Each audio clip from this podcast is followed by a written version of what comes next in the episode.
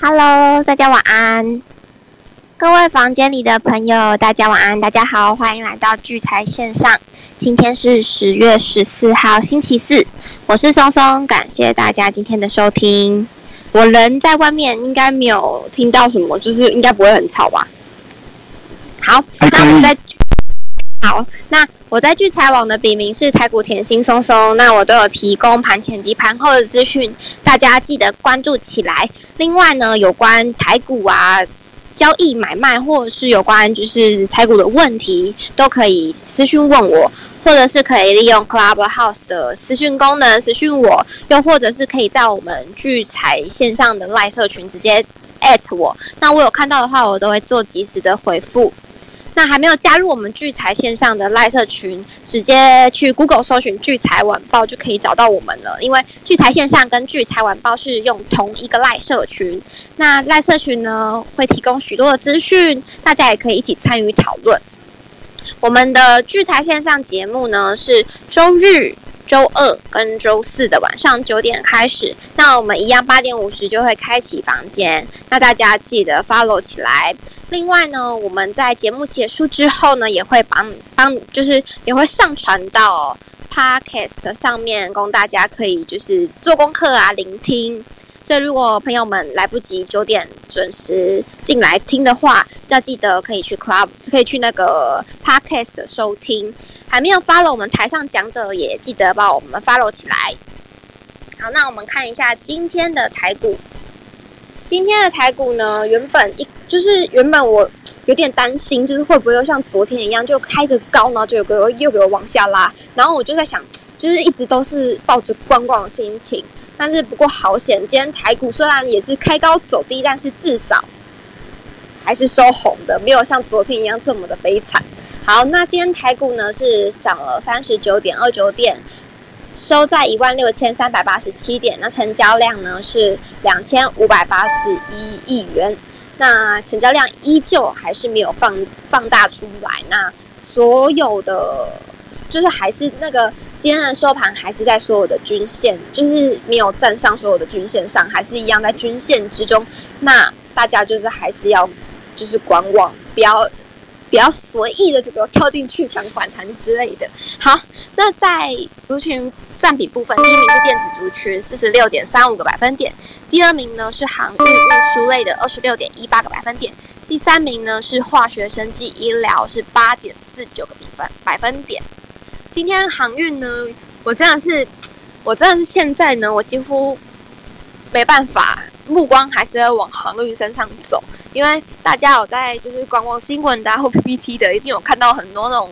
就是一些诗啊，或者是一些文章都出现了，就是可能就是已经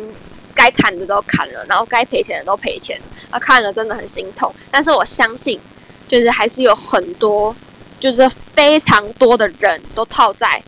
海运股上，而且每天的成交量都这么高，一定是还有人一定都还在船上，所以我还是会就是关注海运股的走势，因为毕竟这么多人都在里面。好，那在今天的台股三大法人呢，只有投信啊，投信跟外资都是买超的，那外资只是小买超三十四点三亿，那投信是买超了五点一亿，那在自营商是卖超了八点三八亿元。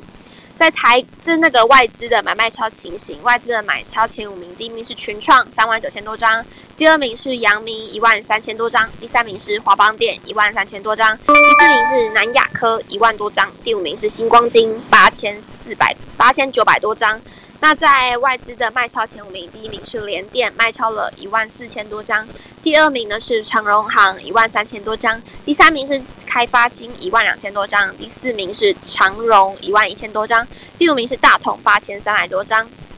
那在投信的买卖超情况，投信呢买超前五名，第一名是联电，五千三百多张；第二名是大同，两千多张；第三名是台气银，一千三百多张；第四名是安吉，九百多张；第五名是正隆。七百多张，那在卖超的前五名是华夏三千七百多张，第二名是世纪钢两千多张，第三名雅聚一千八百多张，第四名技嘉一万不一千一百多张，第五名呢是明基彩一千一百多张。那在自营商的买卖超情形，买超的前五名，第一名是元大的台湾五十反一亿一万四千多张，第二名是开发金四千五百多张，第三名是国泰的智能电动车四千三百多张。第四名呢是元大的 S M P 石油四千多张，第五名是长隆两千四百多张。那在卖超的前五名，第一名是元大的高股息两万三千多张，第二名是中信关键半导体一万七千多张，第三名是元大的沪深三百正二一万三千多张，第四名呢是国泰的台湾五 G 四千七百多张，第五名是联电四千三百多张。今日的成交值热榜前三名。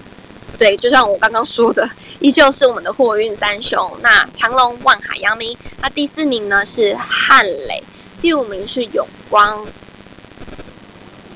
最近最近大呃，应该不是说最近，就是这两天也不不啊，最近啊，最近有很强势的就是化工族群嘛，就像中华化啊，或者是粤丰等等的。然后就是其实昨天呢，蛮多人就是。有很多人都是在借券的，因为就是放空，然后就来不及回补，就锁涨停，然后回补不过来，然后也没有券，因为它整个券资比整个比例差到不，就是比例太悬殊了，然后根本没有办法没有办法融券。然后今天呢开盘，其实我原本一开盘的时候就还蛮担心大家会买到涨停价的，不过像那个中华化好了，今天开盘对，的确是开蛮高的，那。不过他好险，没有给他一开就是涨停，因为大家都知道，就是借券一定是补第一盘。那虽然中华化还一点良心，他没有开在最高，但是他后来有拉上去涨停。就你有没有看到跌停？因为你有没有看到它跌收盘的时候，整个往下重挫啊？所以你真的是现在盘势就是整个是就是被玩呢，就是现在就只有被玩的份，所以大家不要再去就是。看人家长得好好的，然后就要去空人家，就空完之后你大赔完，就隔天他就给你下来了。就是到底是这个心情真的是会很沮丧哎，所以千万不要再去乱空。好，然后在犀利股神的部分，那犀利股神呢现在的前三名，第一名他的持股呢是中环、还有望海以及阳明的多单。那大家有没有发现一件很特别的事情？就其实现在呢开始。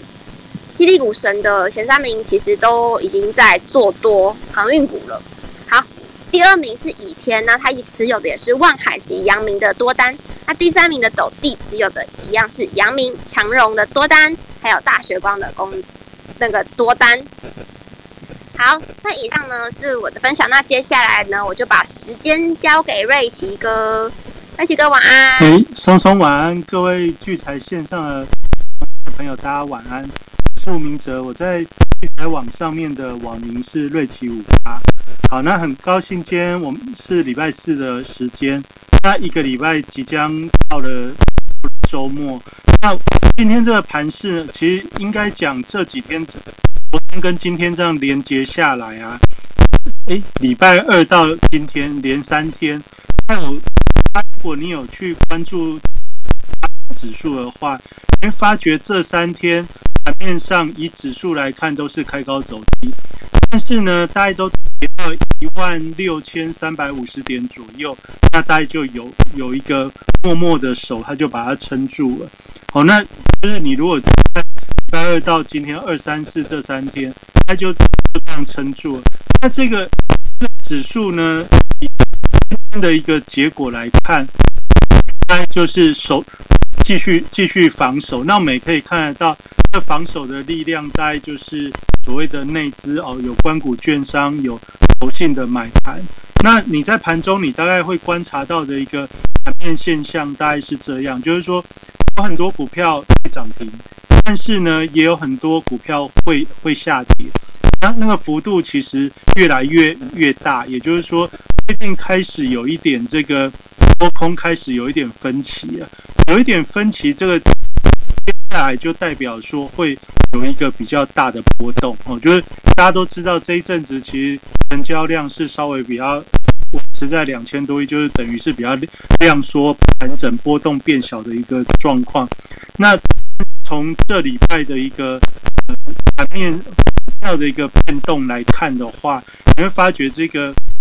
这变动的速度开始有变大。那你如果想知道怎么？么样的股票波动很大的话，那你晚上既然听了聚财线上，我一般我在今天跟大家稍微分享一下，我每天盘后我大概简单会瞄几个东西，因为我们既然要节目的话，通常也要贴着盘面的一些变化去看。那跟大家分享几个比较简单的东西，关于指数的部分，你只要点三组股市啊，三组股市就是它那个三公司都有一个那个手机的 APP，它基本上就是三组股市的券商。现在三组股市也有几家券商合作，你用三组股市也可以，不是那几家券商的。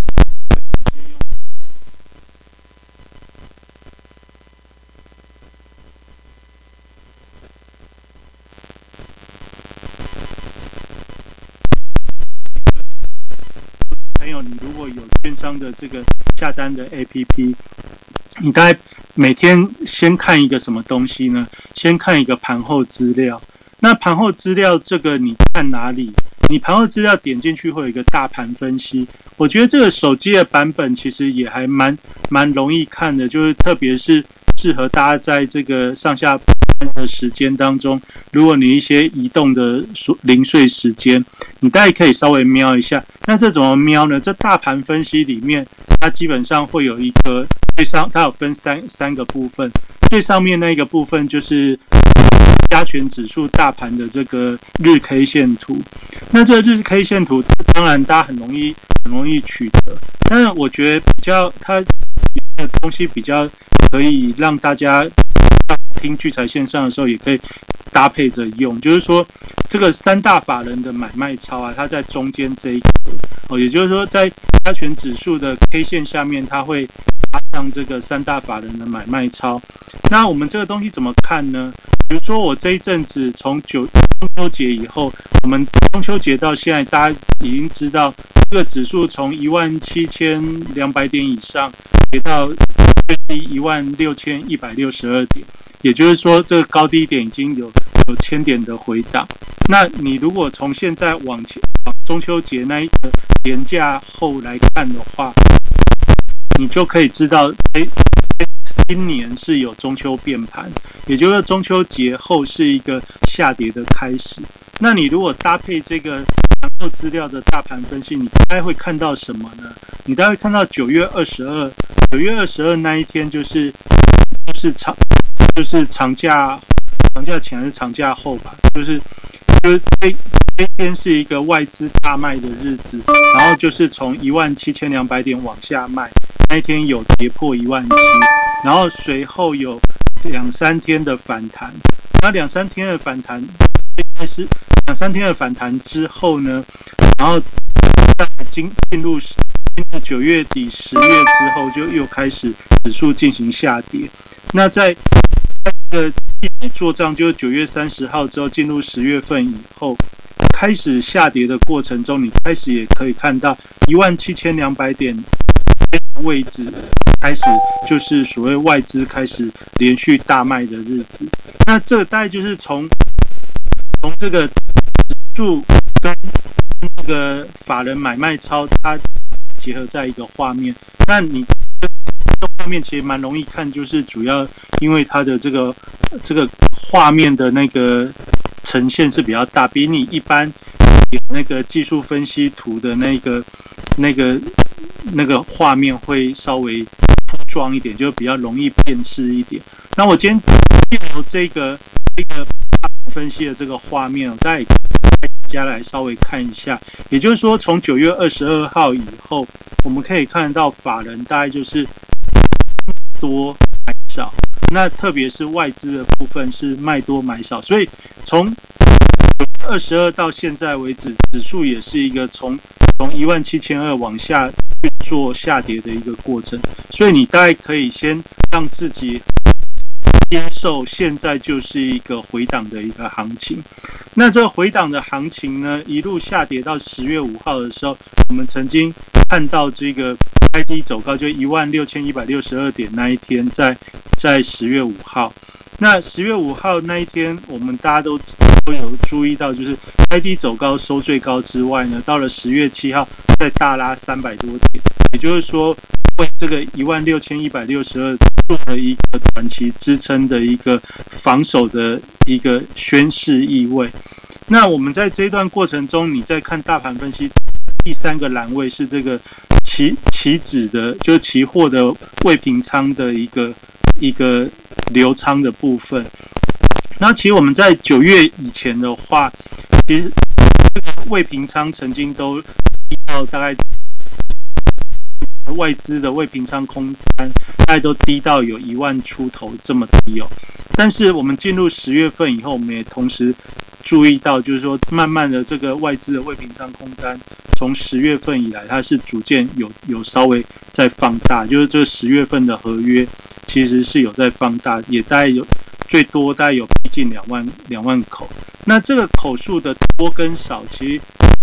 跟大家分享一下，就是如果有少变多，就代表说他对于这个未来的一个看法会渐趋不一致，渐趋不一致就会代表波动会逐逐渐的放大。啊，也就是说，如果你要知道未来的盘势会死气沉沉，或者是开始活蹦乱跳，你大概可以从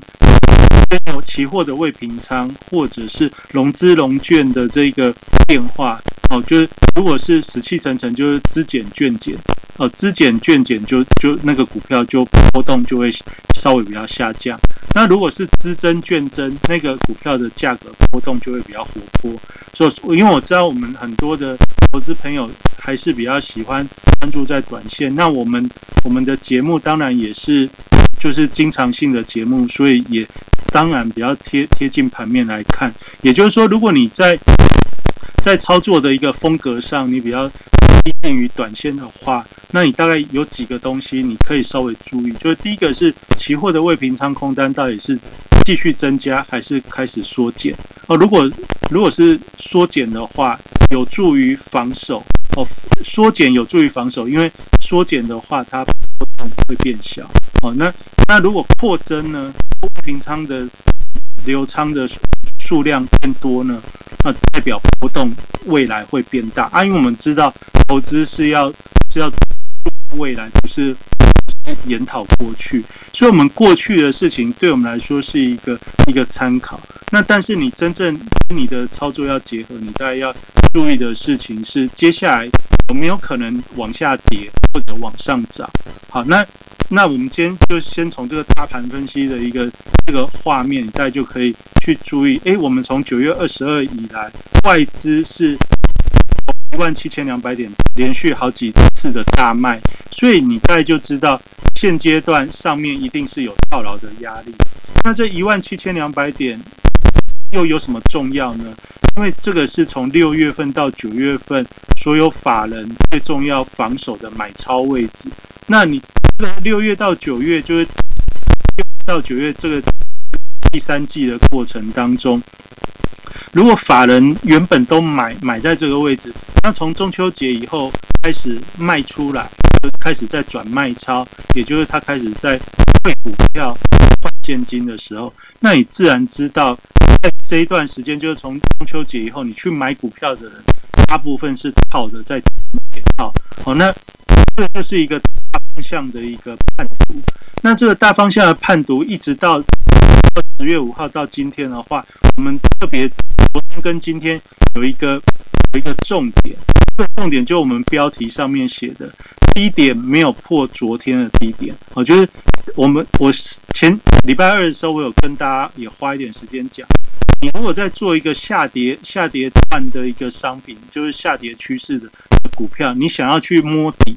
或者你想要去布局所谓的低点，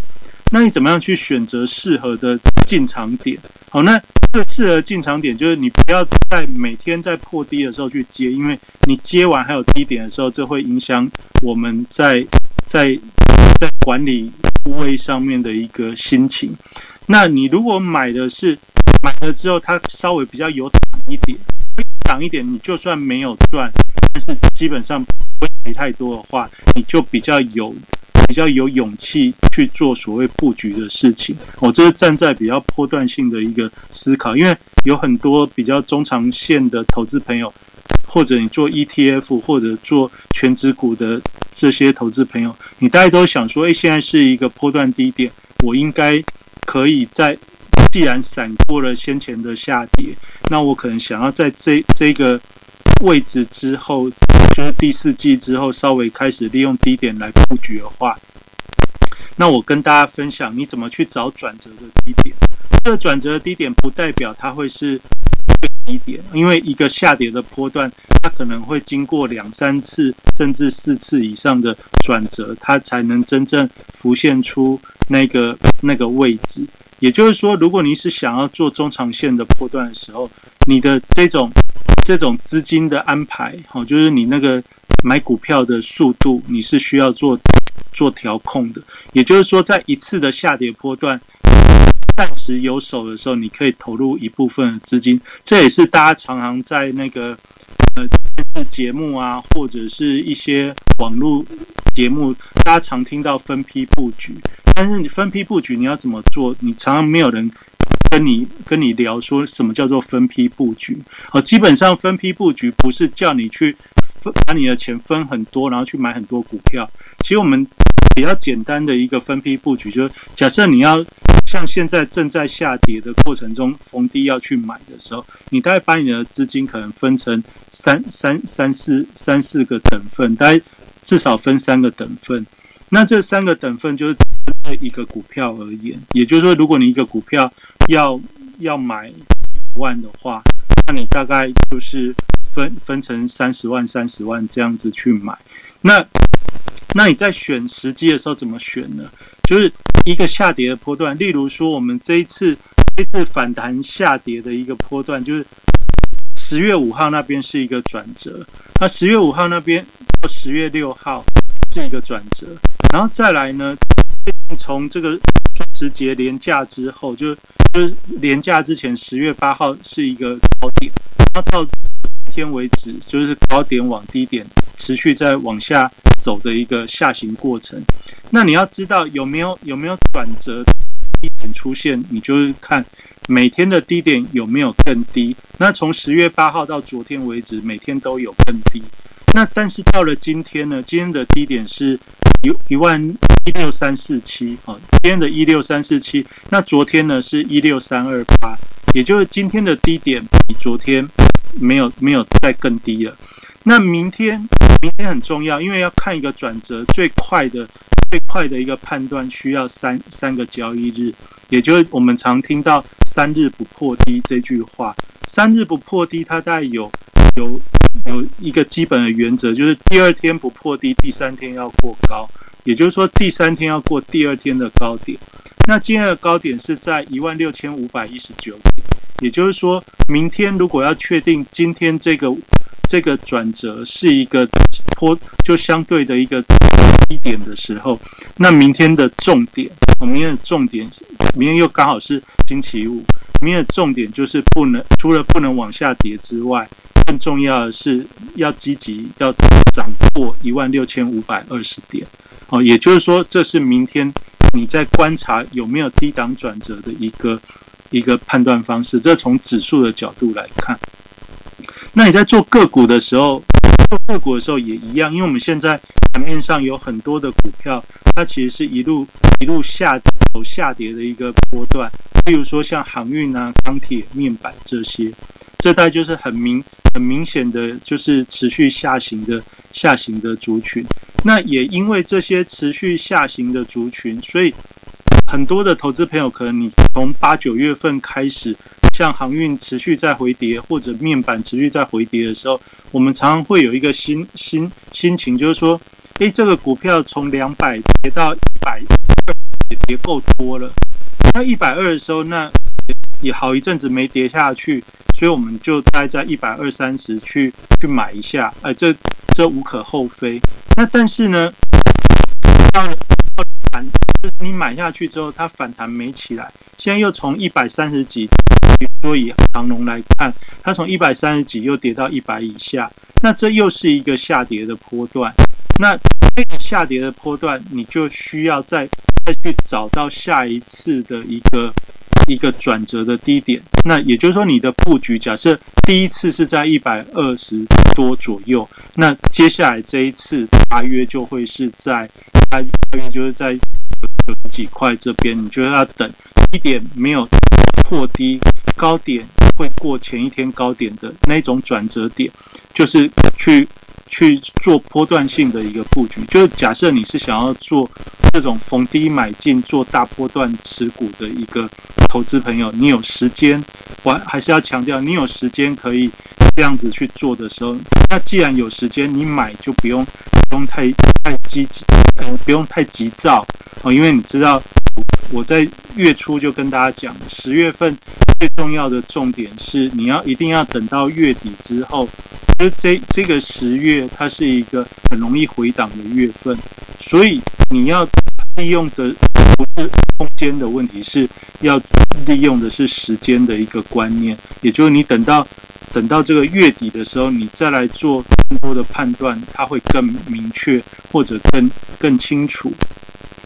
那但是在过程中，个别股跟指数毕竟还是有有不一样的节奏。所以有些投资朋友，你可能有一些股票，你就觉得也很多。例如说像航运，航运我星期二我就跟大家说，哎，大家已经可以看到很多这些业文啊，或者是或者是说，哎，这个航运可能要停损啊，不能做啊之类的。但是你观察看看，从星期二到现在，航运就算是就算是曾经盘中有下跌，但是其实。就这个星期来看的话，来到这边，它也是算要在下跌，也开始出现了抵抗的力量。这也就是相对波段低点转折的一种一种迹象。好，那大概就是我就你如果是愿意做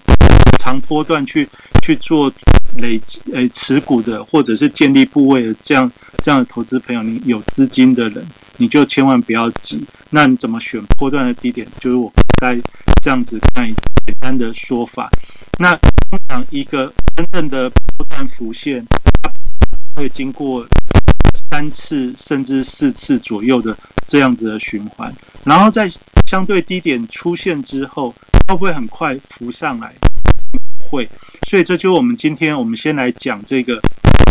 如果你做的是像航运、钢铁、面板这种叠升的族群，哦，就是你要怎么去自救？因为你已经知道它你是需要时间。那你如果套了砍掉，当然你到最近把它砍掉，你也是，呃，也是损伤很大的。就不管你有没有砍，我我现在假设大家没有砍，哦，就是已经砍掉就不需要听什么自救，因为已经自断了嘛。那你如果是没有没有没有走，想要自救怎么救呢？哦，就是我今天今天想说，还是可以利用一点时间来跟大家聊聊套牢的股票，你可以怎么做？哦，那这个股现在已经都跌很深，就回档很深。大家会想说，哎，五五月那时候回档也很深啊，但是有有六月有六月七月这么疯狂的一个爆量行情，可以可以解套。但是现在有没有可能？现在基本上可能性不大。为什么呢？因为就在六七月这一段时间出现了爆量行情。通常一个一个股票或者一个一个股市的一个高点落，通常就会有一段疯狂的时刻。那以今年台台北股市来看的话，六七月的确就是整个整个从去年疫情以来最疯狂的时刻。单日最高的交易金额可以一天到七千亿，那单一个股一天可以成交到一千亿，就长隆最高一天一只股票就可以就可以做到一千亿。那现在还有没有那种机会？不容易，为什么呢？因为现在很多有参与这些热门族群的投资朋友，他的资金可能都陷陷在这些股票里面，这。现在也就没有那么大的一个波动性，因为很多的资金在等解套。好，那这个解套的过程既然已经下来，那我们现在怎么做呢？因为过去的已经发生了，我们要思考的大概就是未来。那这未来，我我们我大概今天有帮大家稍微看一下啊，就是比如说现在的这个长龙，现在长龙它大概三天的三天的波动幅度大概是，大概是就是说，波动幅度大概就是说价格每天的高点跟低点，或或者我用三天的高点跟低点，它波动范围大概是九块钱，也就是说，假设现在长隆大约是在九十几块一，你把它想成一百块好了，那它现在三天的高低点大约是十，大概你就抓百分之十，就抓十块好了。也就是说，以今天的一个价钱，它三天三天的范围，它大概就可以现在的位置最高最高大概就是涨十块，嗯，大家可以这样想。也就是说，你现在在相对低的时候，你大概要先去评估说，你现在被套的这个股票最近的波动性大概是如何。那比如说以长龙，我大概帮大家看了，那我们不看一天，我们再看三天，因为这个每一天每一天它。会有一个相相对性的问题，对于大家在做思考跟安排，比较比较没有那么那么容易。那我帮大家定的大概是一个三天的短波段。那这三天的短波段呢，你第一个你要先理解这个股票它最近的一个波动范围，在三天的范围之内大概有多大？那你说这个这个东西怎么怎么可以估计呢？那你你如果会。用那个布林布林通道的话，有一个指标叫布林通道，那你可以去设一个，你可以去设一个那个三三日均线的布林通道。一般的布林通道它是用二十一做中线，或用二十做中线，那就是月线的布林通道。那你如果想要知道一个股票或者一个指数，它三天的。波动范围大概多大的话，比较简单的方法就是你去把那个参数改成三，然后你去观察一下这个三三日的布林通道它的范围大概是几块钱。那这个这个东西有什么重要呢？就是我们既然要短波段，所以我们要先知道它间可能波动的极限大概可能是多少。那用布林通道这个比较简单的原因是，如果在正常的情况下，这个通道范围大概会有。百分之九十五的一个状况会压缩在这个通道范围内，也就是说，你如果用这样的一个指标去把它把三天的波动范围的话，那你大概就会知道说，这现在开始转强，因为我们今天的标题是今天低点未破昨天低，那如果礼拜五有机会转折的话，那转折不就向上吗？就是说。那转折向上的话，那我们要知道这个反弹它有可能会到哪里？那会到哪里的时候，这时候要解套，你要怎么救呢？我相我相信大部分人的惯性就是，那我先我先我先再买一点，既然知道它有可能会上涨，但是我们通常觉得有可能会上涨的时候，常常会猜错，所以呢。为了避免大家资金一一再的被被被套进去，那我跟大家分享的一个方法是，同一个股票你反过来做，也就是说，如果它可以从九十五涨到一百零五，那你就在一百零五的位置哦，去先去做，先去做龙卷龙卷卖出的动作。也就是说，你为了，因为我们常常。被套人基本上就是舍不得嘛。那舍不得原因就是，你如果在这边卖掉，你就要去实现实现亏损。那那那你如果不想实现，我今天跟大家讲是比较接近一般人的一个思考，就是你如果不想，那你又想要解套，那我们要做的事情是利用拉起来的时候，你去龙卷卖出。那龙卷卖出的时候，当然也要交割。那你。要交割，或者是如果当天你卖掉之后，它有比较大的价差，你当然也可以当冲去回补哦。我的逻辑就是，它涨起来的时候你先卖，卖了之后如果有价差，你就把它补掉，这样就不用交割。那这个原因是什么呢？因为现在这些弱势的族群，它可能会会有什么结果？就是大家知道，如果下跌趋势的股票呢，它会有一个它有。一个走势叫做缓跌急涨，也就是说跌的时间跌的时间可能会比较长，但是呢，常常跌跌升之后就我你常听我讲破底反弹，破底反弹这种格局，它常常会破底之后会急拉急拉一两天的反弹，所以如果我知道三天波动的相对的间的话，我就可以在这区间的高点范围，我先去卖出。那卖出之后，要记得有下来，下来就是就是说你有一个差价，差价大概是多少呢？就是你这个波动范围区间的三分之一到二分之一，那你就把它结束掉。然后也就是说，你利用利用同档股票的反向的部位去帮你去慢慢的把价差补回来。那这样子的好处是什么？这样的好处是你先卖，如果你是把你的现股卖掉的时候，你会觉得啊，这个呃这个实现损益很巨大，你不是很舒服，而且你你这样这样子，就也许你那个价价格的问题，你还是没办法很清楚你到底在哪边卖的。那我们用这种反向的部分的话，就是说你先先用龙券卖出的时候，那卖出之后你会知道你现在在在一百一百零五卖掉的话，那你可能跌到跌到一百零一百点五或一百零一的时候，那差不多是这个区间范围的一半，那你可能就可以把这个空单做做回补，那再等下一次。那这样子的苦工虽然是比较。比较麻烦，需要一点时间，但是呢，这有有几个好处。第一个好处就是你会觉得你开始又有对的时候。那第二个好处是什么？因为同样是要做价差，但是你你不会因为你你从你做多也是做价差，做空也是做价差。你做多的时候，因为先进先出的规则，你要卖的时候，你常常常常没有办法分开那一部位去。去看待，但是呢，你如果是用用先卖后买的角度，万一万一它继续涨，它继续涨的时候，你会很清楚的知道，因为你卖了之后还有更高，就代表这个股票转强。哦，这是一个这是一个很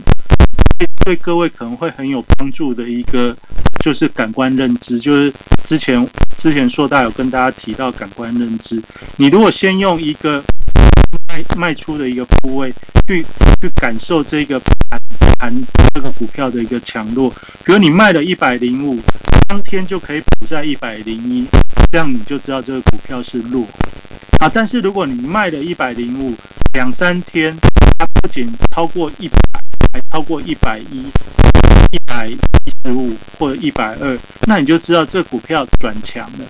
那这股票转强，你说那我这样子多。卖的不就又又赔钱吗？但是你要反过来思考的是，你原本套牢的股票，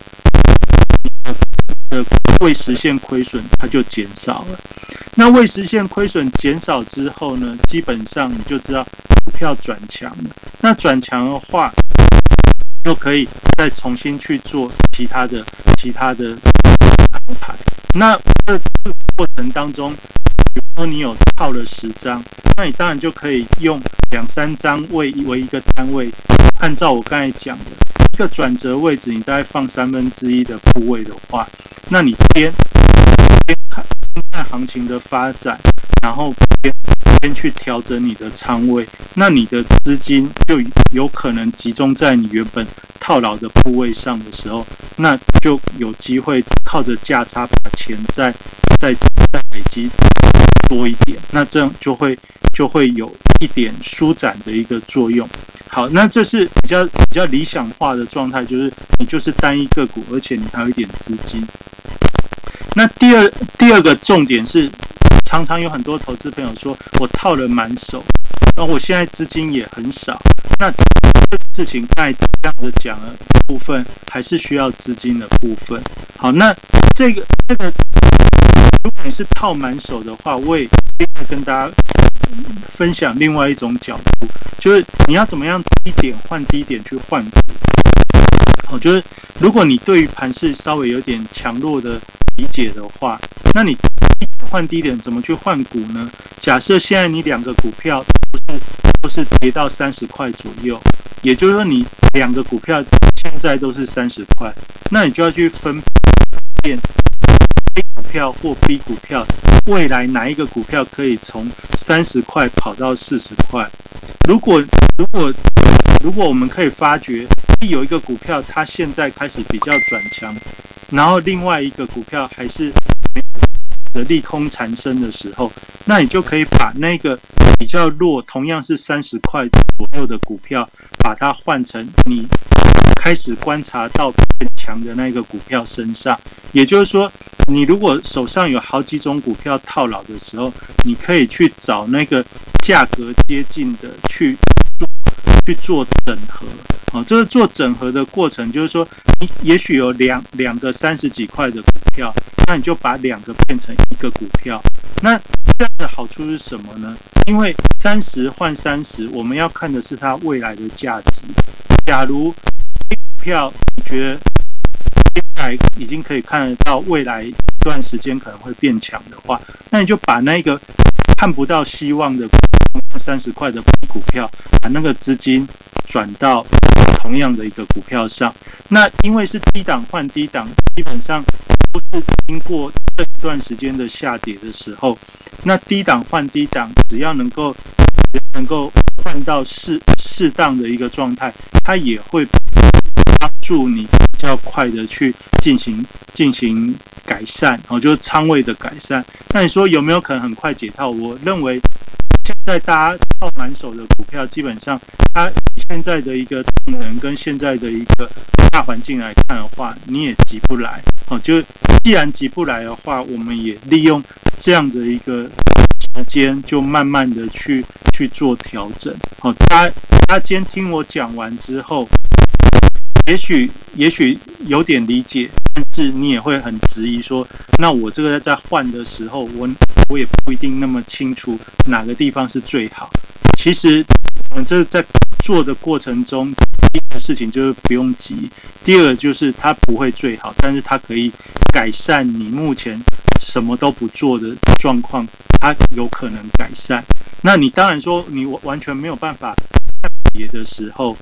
如果完全没办法判别的时候啊，那当然就是。不变应万变，好，就是大概是这样。那我们刚才讲低点换低点这种，如果你有一些股票，你特别是长期有这种，就是你觉得还不错，因为通常现在会套到到手上的股票，都是我们觉得还不错。那你觉得还不错的时候，A 跟 B 你就可以去比较哪些股票它长期泡下来，就是它的配息啊等等，它都会相对比较。比较让你安心，那你就把 B 换成 A，好，就是你只要持有一种。那这个东西 B 的资金换成 A 的资金呢？这个对于大家有另外另外还有一个好处，就是说，因为你既然 B 是虽然是认赔的，但是 A 呢，你同样又买了低点之后，A A 的整体平均价格会有有有让你比较容易愿意去做。有可能解套解套的一个一个状况，也就是有机会让你的资金再活过来。那这种满手套的部位呢，最重要要解决的时候，就是要一档一档慢慢的去让票活过来。哦，这大概就是今天我在稍微想跟大家聊的部分。那这个要当然是一连串的这种这种。这种动态的调整，当然没有办法，没有办法靠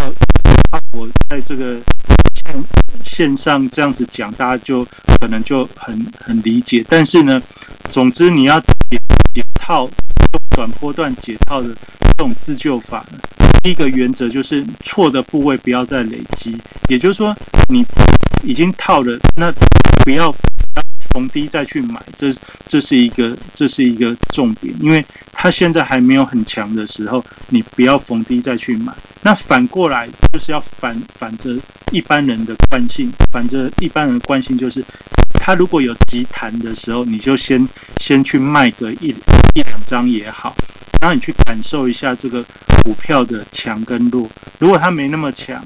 一回档之后，你一样会有赚价差。那这个价差就可以让你可以，在后面的一个时间当中更有筹码跟跟跟主控的能力。做做股票做投资，其实最重要不是看对看错，其实最重要的是你要拥有投资选择的主控权，也就是你的资金是要能够自己自己可以下选择，而不是。全部买光之后，哎，然后全部耗死在那边，就等着行情来解套，这样是没办法。所以今天我大概要跟大家讲，如果你是套死死的话，那你也许先考量的是先把多档变成少档啊。你从多档变成少档的时候，你比较有助助于帮你把资金就是抽抽抽一些出来。那有资金之后，就比较容易有主动的一个权利啊。这这大概就是今天要跟大家聊的这个学生族群短波段的自救方法。好，那那今天呢是台积电的一个法说啊。那我相信很多的投资朋友其实也以前像我们做股票，常在做短线啊，或者是。比较做积极操作的人呢，其实我们大概不太管台积电的法说，但是呢，这几年我比较从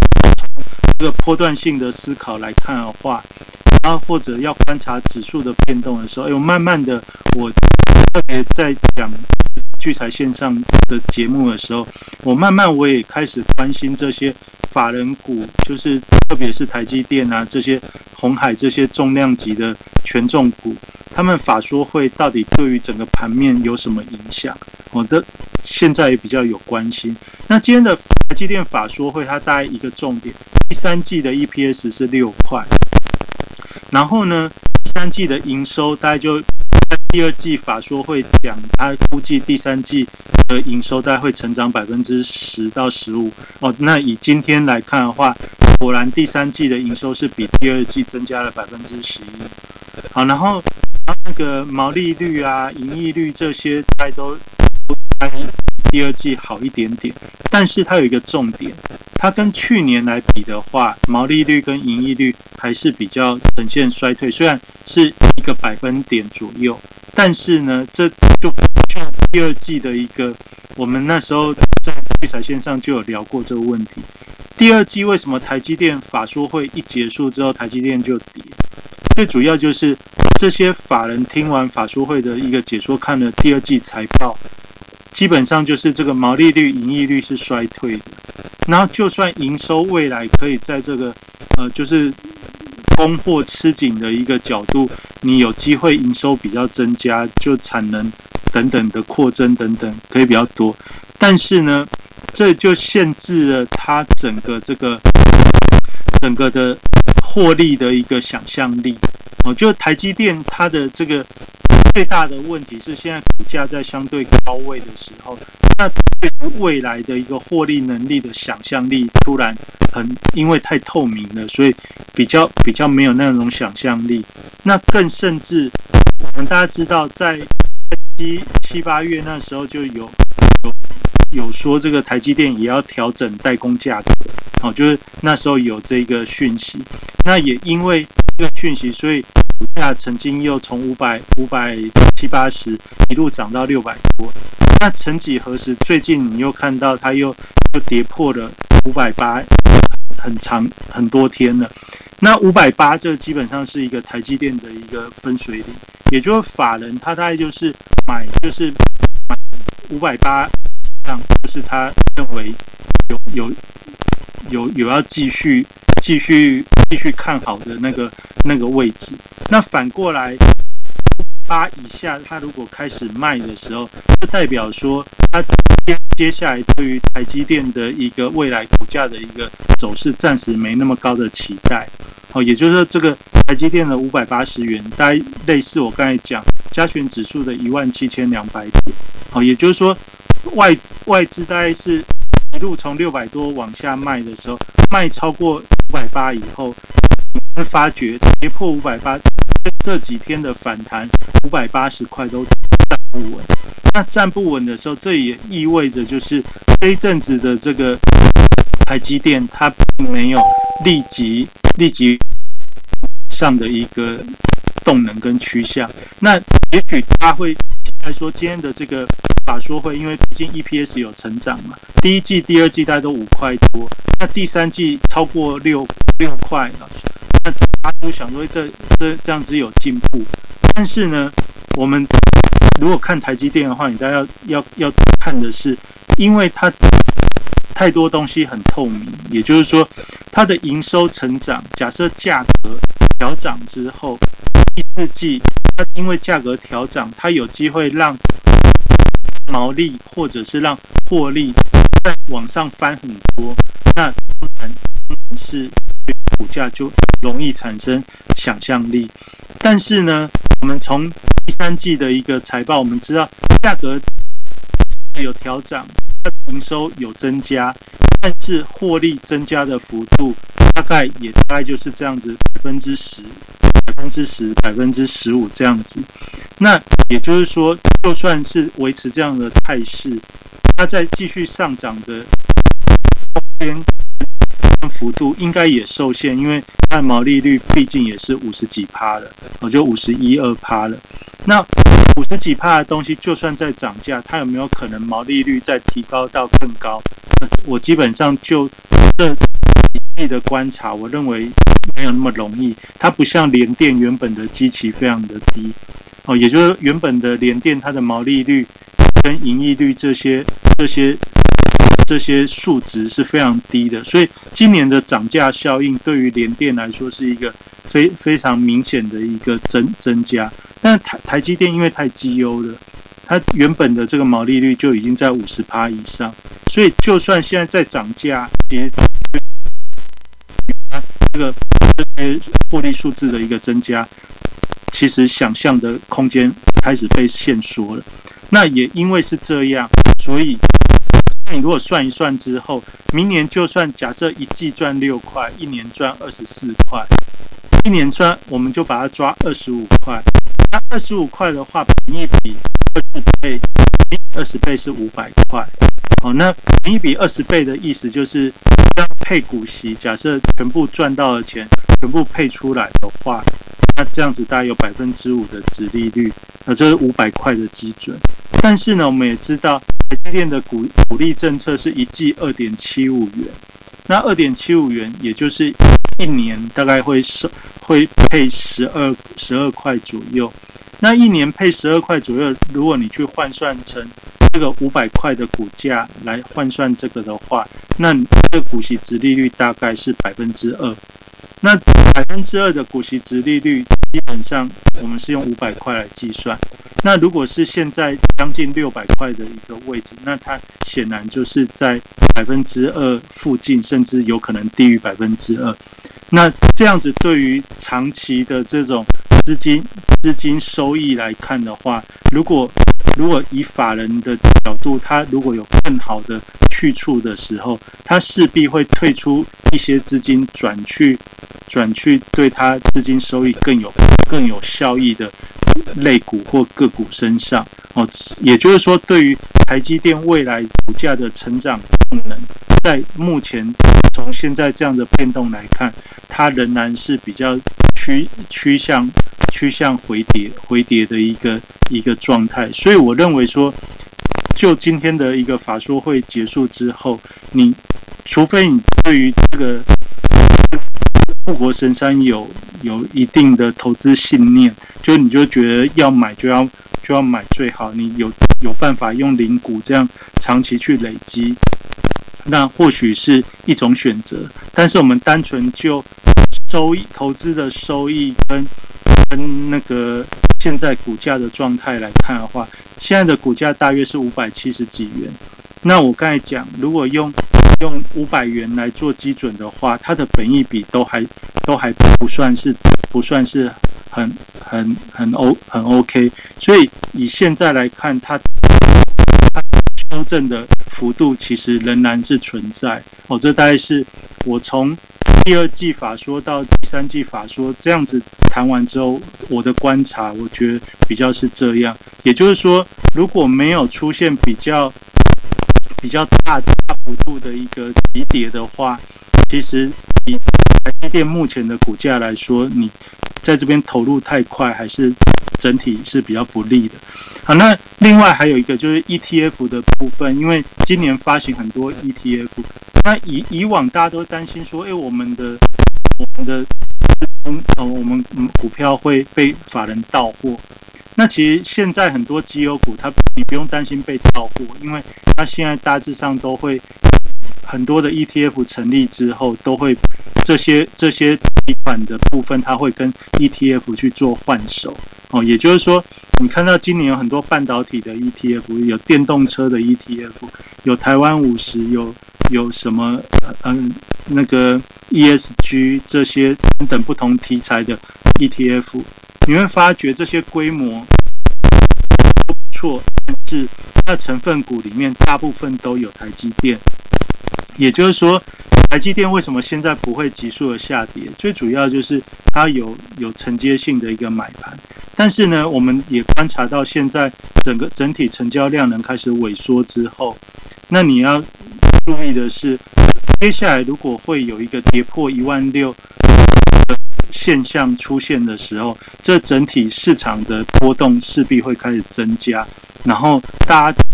投资氛围也会开始比较比较偏偏更偏保守。那这样的时候，你那个时间点再来，也就就更需要更需要去注意。那你在这个时候太太早去做投入的话，我认为还是比较没有那么有利啊。这大概就是在。这礼拜观察观察的这些这些盘面的现象之后，跟法人的动作，那综合来说跟大家做的分享。好，那今天因为警长警长有事出差哦，那所以再就是我跟大家做简单的报告。那现在美元美元指数这两天开始有点有点回回档，那这当然对于的股市来说是一个比较正面正面的激激励因子，但未来如果如果这个美元再度转强的时候，相信会是一个会有一个更更明确的事件。那现在假设没有一个隐性去去去把这个盘势做出新的引导的话，那大概就是一个相对盘整去做类股轮轮动的一个状态。好，那你如果如果个股的操作，你是希望比较比较比较有短线差价的话，今天我刚才有讲过，你就去找那些筹码成交量扩增，然后融资融券同时增加那种个股，其实接下来波动会大。然后如果想要找哎有什么股票比较快参考的话，那在那个盘就每天热门排行里面，大幅震荡板块就可以找到很多活蹦乱跳的个股。好，那。今天的分享就到这边，那我把是松松还在吗？在，不过我刚好在厕所，所以应该有回音。好，好，那那我们今天的节目啊，就就分享到这边哦。就是刚刚才讲讲了这么多，希望对大家明天的操作有帮助。那我们就星期天的节目再见。那。好，那我们就先讲到这边。还没有 follow 台上的讲者，要记得 follow。对，还没有 follow 台上讲者，请要加麦社群，请 follow。然后我们聚聚财线上管道的社群，那如果如果你你你要加入的话呢，欢迎在网络上搜寻聚财晚报，你就可以。找到我们赖社群，那我们每天会提供聚财晚报之外，那也有很多不错的资讯在上面，可以大家互相交流。好，那我们今天的节目就讲到这边，谢谢大家。大家晚安，拜拜。